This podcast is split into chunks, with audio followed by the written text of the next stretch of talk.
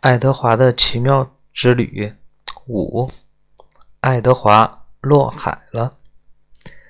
在五月一个晴朗的星期六早晨，早晨，爱德华和阿比林还有图雷恩夫妇登上了轮船。佩勒格里娜站在码头上，头上戴着一顶。软塌塌的毛子，嗯，软塌塌的帽子。他两眼直勾勾的盯着爱德华，乌黑的眼睛闪着光亮亮光，好别呀！再见，阿比林冲他的祖母大声的喊道：“我爱你。”轮船缓缓驶离了码头，佩勒格里娜。朝阿比林挥着手，再见，小姑娘。他大声喊道：“再见。”爱德华觉得耳朵里湿乎乎的，一定是阿比林的眼泪。他心想：他希望他别把自己抱得那么紧，那会把衣服弄皱的。岸上所有的人，包括佩勒格里娜，终于。都从视线中消失了。想到不会儿再见，不会再见到这位老太太，爱德华松了一口气。正如预期的那样，爱德华在船上引起了许多关注。多么奇特的一只小兔子呀！一位老妇人说道。老妇人说的，夫人。她的脖子上绕着三串珍珠，他弯下身，凑过来，离近了看爱德华。谢谢您，阿比林说。船上的几个小女孩渴望而深切、深切地望着爱德华。他们问阿比林：“他们能不能抱抱他？”“不能。”阿比林说。“我想他这种小兔子。”是不喜欢被陌生人抱的。两个小男孩，名叫马丁和阿莫斯的兄弟，对爱德华特别感兴趣。他是做什么的？在海上航行的第二天，马丁问阿比林。他指着爱德华。爱德华正坐在一把折叠躺椅上。两条长长的腿伸向前方，他什么也不说。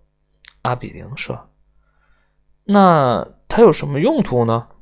马丁说道：“用途就在于他是爱德华。”阿比林说：“嗯，那算不上什么用途。”阿莫斯说：“算不上用途。”马丁附和道：“然后。”经过长长的深思，他说：“我不会让任何人把我打扮成这样的，我也不会。”阿莫斯说道。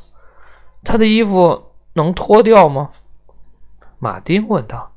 “当然可以。”阿比林说。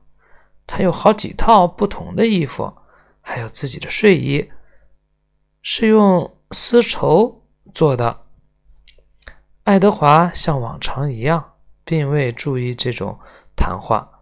海面上一阵微风吹过，他脖子上系着的丝巾在他身后飘动起来。他的头上戴着一顶硬草帽。小兔子想，自己看上去一定很神气。完全出乎他意料的是，他从躺椅上被一把。抓起来，先是他的围巾，然后是他的上衣和裤子都被扒掉。爱德华看到他的怀表掉到轮船甲板上，接着咕隆掉到阿比林的脚下。看看他，马丁说：“他居然还穿着内衣呢。”他把爱德华高高举起，给阿莫斯看，把它脱掉。阿莫斯喊道：“不！”阿比林大声尖叫着：“马丁脱掉了爱德华的内衣。现在，爱德华开始在意自己的处境了。他受到了侮辱，除了头上的帽子，他一丝不挂。轮船上的其他乘客都在看着他，向他投来好奇而窘促的目光。把它还给我！